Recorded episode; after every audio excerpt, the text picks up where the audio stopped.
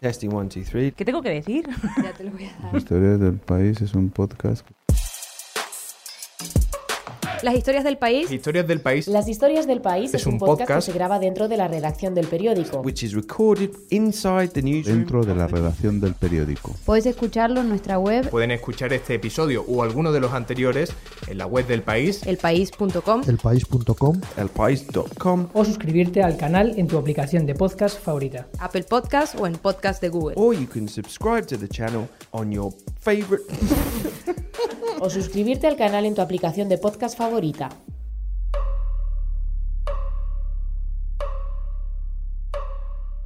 Bueno, quizás eh, no te hayas planteado todavía la importancia que tiene formar parte de la Unión Europea. What No does sé the para- general public think about the EU these days? ¿Nos importan las elecciones europeas? No. Moi, je suis patriote, français et européen. Eux, ils sont nationalistes. Le nationalisme, c'est la guerre. Porque nos habían dicho que esto era una comunidad de estados soberanos que cooperaban libremente. Ahora, 30 años más tarde, nos dicen que Europa está en crisis. Das alles ändert nichts daran, dass letztendlich natürlich der Austritt Großbritanniens aus meiner Perspektive ein Verlust ist. La Unión Europea es vital para nuestra paz y seguridad. La no Europa no es una opción. Y ahora, cuando más necesaria es, corre peligro de desintegrarse como consecuencia del aumento de los partidos nacionalpopulistas y de las amenazas exteriores.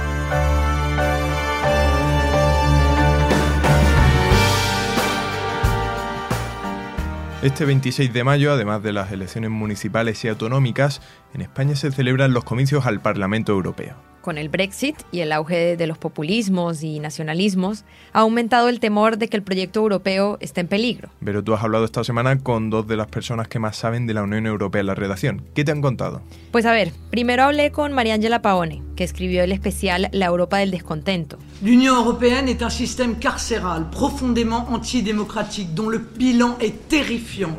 Terrifiant. E l'Europa che fa niente, anzi, riconosce la figura dell'immigrato climatico come se non avessimo già abbastanza problemi.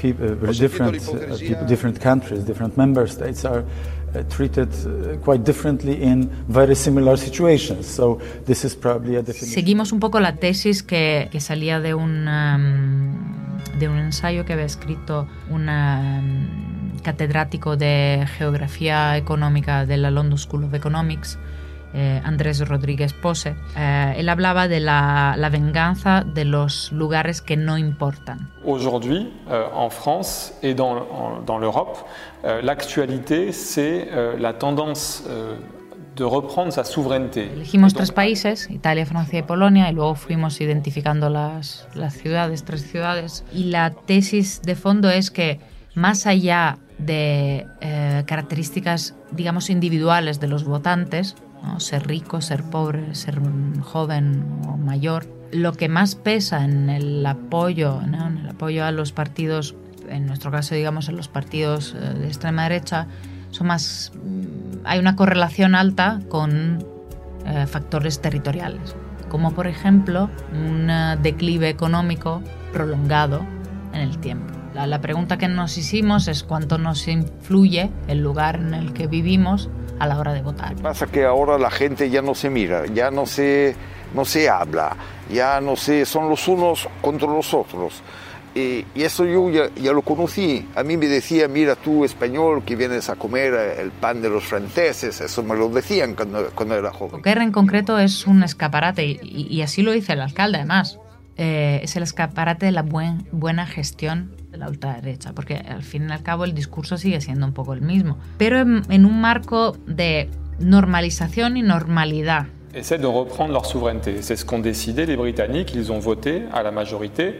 Et donc j'ai voulu par ce nom de rue eh bien, montrer que l'actualité, après Schuman, c'était aussi le Brexit. Muchos de los vecinos con los que yo hablé y que antes no votaban para el Frente Nacional, eh, pues se animarían ahora a votar eh, el RN, el, el- reagrupamiento nacional de Marine Le Pen, porque dicen que han visto cómo se gestionaba la alcaldía y, y sobre todo lo que, lo que todo el mundo te repetía es esta sensación de proximidad. Es un alcalde, el alcalde es muy, es muy cercano, ¿no? Te, te ve una vez y ya se acuerda tu nombre. Es estar en el lugar, no? Io eh, ricordo che in campagna elettorale sono stato diverse volte alla, all'AST, che è la nostra azienda siderurgica, dove lavorano oltre 2300 eh, dipendenti e lì vedevo che proprio c'era un entusiasmo da parte de, de, degli operai que ci vedevano. Hay rasgos comunes, es interesante. Para mí fue interesante ver, por ejemplo, como en dos países distintos, como el caso de Italia y de Francia, repetían algunos patrones, ¿no? Eh, lo primero que vamos a hacer es eh, la seguridad, aumentar el número de agentes municipales, el, eh, el discurso identitario, con pequeñas acciones que pueden parecer simbólicas, pero que luego calan en la población, mandan un mensaje, ¿no? Y, y, y eso, normalizan algo che antes no, no, stava percepito come tale. Chiaramente questo era un luogo di lavoro in cui era espressione, l'80% votava quello che era il Partito Comunista e poi tutti i partiti diciamo di sinistra. Si tú miras los eurobarómetros, los polacos siempre aparecen entre los que más son conscientes de los beneficios de eh, pertenecer a la Unión Europea. Moim zdaniem europejska opinia publiczna kieruje się trochę fałszywym stereotypem. Luego esto, sin embargo, convive con un apoyo a un partido, en este caso el Ley y Justicia, el partido de gobierno, que poco a poco ha ido tensando cada vez la relación, cada vez más la relación con Bruselas y cuyo discurso pues uh, empieza a alinearse ¿no? al de otros, al de la Hungría de Orbán. Entonces ahí que, cuál es el factor? El factor territorial es eh, en Janów, Lubelski, hay un, es una población rural y es una población que a pesar del crecimiento, digamos, promedio del país, per, se percibe como estancada o percibe que lo que ha obtenido no compensa, por ejemplo, otras cosas. El hecho de que se haya marchado muchísima gente, por ejemplo.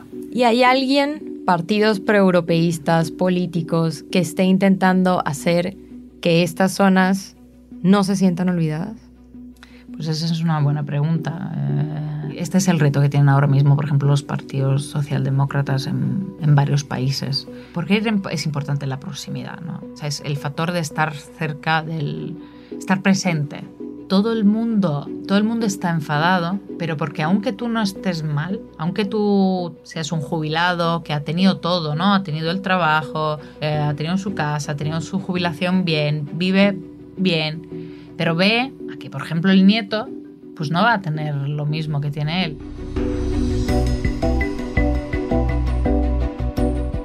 Y tú que vives en Madrid, pero eres italiana, has estado en estos pueblos, tienes una visión un poco más amplia de la que puedo tener yo. ¿Está realmente en peligro ese proyecto europeo? Digamos que no es un peligro inmediato, ¿no? O sea, yo creo que al final, bueno, veremos los resultados. Lo que sí a mí me parece que está en peligro es la vinculación de los ciudadanos a una idea de Europa como futuro. Y hay que tener cuidado también con el discurso que hace la extrema derecha ahora, ¿no? No es como antes. Antes decían, vamos a salir de la Unión Europea. Ahora es, vamos a cambiar la Unión Europea desde dentro. ¿Es desmontar Europa desde dentro? Esta es la pregunta. Cher ami d'Italie, cher ami de toute l'Europe, lo que puede pasar es que muchos ciudadanos que anhelan un cambio de la Unión Europea, pues compren ese mensaje de que vamos a cambiar Europa desde dentro y al final pues, podemos acabar desmontando Europa desde dentro.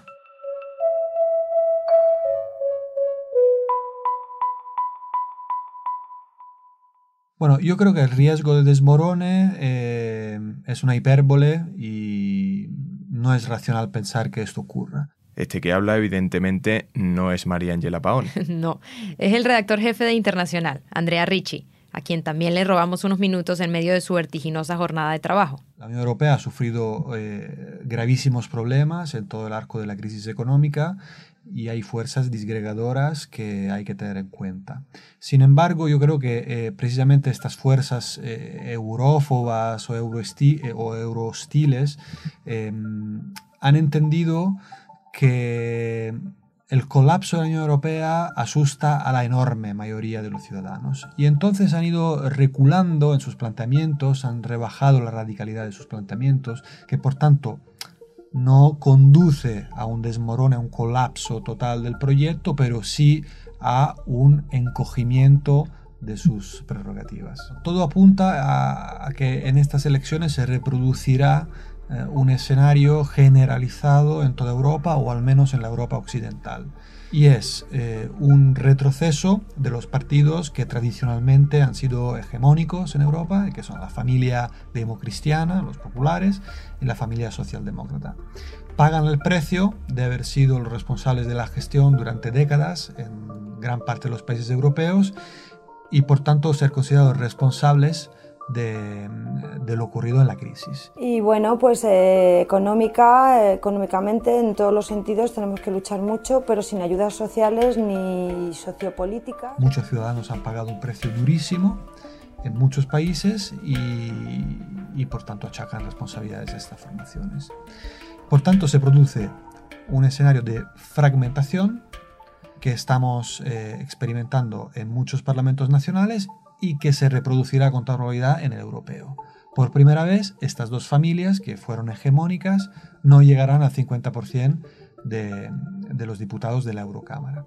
Sin embargo, la coalición de los europeístas sí debería retener una mayoría de control gracias a la suma eh, con eh, la familia liberal, que se ve reforzada por uh, la aparición en el escenario de Macron y de su formación política. Ce serait bon dans chaque pays, on, en tout cas partout en Europe, on élise plusieurs dizaines de parlementaires vraiment sur une base européenne et à ce moment-là, on pourra avoir des grands partis européens qui... Y por otra parte de los verdes, que tienen expectativas eh, relativamente optimistas debido a su fortaleza en algunos puntos clave, como especialmente en Alemania, donde podrían incluso ser la segunda formación adelantando a los socialdemócratas. El cuadro lo completa eh, claramente toda la familia nacionalista, que tiene distintos matices y de hecho tienen entre ellos eh, serias dificultades para decidir si conformar un único grupo eh, o, como ha sido la anterior legislatura, pues acabar aterrizando en distintos grupos parlamentarios. Y posteriormente eh, pues bueno la izquierda dura si podemos si queremos definirla así es decir la izquierda que está un paso más allá de los socialdemócratas y que reúne formaciones como Podemos como el partido de Tsipras en Grecia o como la Francia insumisa de Mélenchon en Francia ¿Qué esperanzas tiene España de tener un mayor peso en la Unión Europea? ¿Puede España convertirse en un país más importante de lo que es ahora? Sí, yo creo que desde luego, sin duda, España tiene una oportunidad por varios motivos. En primer lugar, porque en el habitual, el habitual equilibrio de poderes en Europa está en pleno cambio. Reino Unido está saliendo. The Conservative Party didn't want to be fighting these. We wanted to be out of the European Union. But we're a national party, we fight national elections. And next Thursday, I want people to vote conservative. E Italia, que ha sido un país fundador y, digamos, tercera, tercera potencia continental eh, desde el principio, está en un momento político che le aleja del todo del motor franco-alemán. Perché è un'Europa assolutamente da cambiare. Per cambiarla bisogna cambiare le alleanze del nostro partito, del Partito Popolare Europeo, che è il partito determinante per... Por tanto, Madrid, España, tiene la oportunidad de convertirse en el tercer interlocutor, en, la, referencia privilegiada del motor franco-alemán para dar tracción a proyectos europeístas. Más aún cuando, a diferencia de la última etapa, eh, bueno, pues es previsible que se pueda conformar en, Madrid un gobierno más estable eh, que, el anterior. Y además porque España, eh, pues durante muchos años ha estado ensimismada debido a una crisis económica brutal que le ha restado capacidad de acción a escala continental.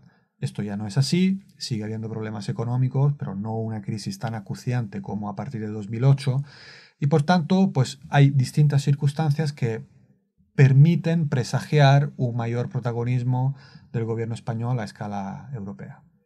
¿Hay un interés de leer sobre las elecciones europeas o no sé si esto que percibo yo de que la gente ya está un poco cansada de elecciones, especialmente aquí en España, mm. es cierto? Bueno, seguramente en España puede haber un cansancio debido al momento en el que se producen después de una larga campaña de las generales. En general en Europa obviamente la situación es diferente, pero es cierto y es inquietante que desde que mm, todo esto empezó, en el año 79 con las primeras elecciones, la tasa de participación ha ido bajando de forma constante. Eso es un factor importante porque eh, obviamente es un síntoma de desinterés y de desapego, precisamente mientras el Parlamento ha ido conquistando nuevas competencias legislatura tras legislatura, con lo cual es algo en lo que hay que fijarse, yo creo.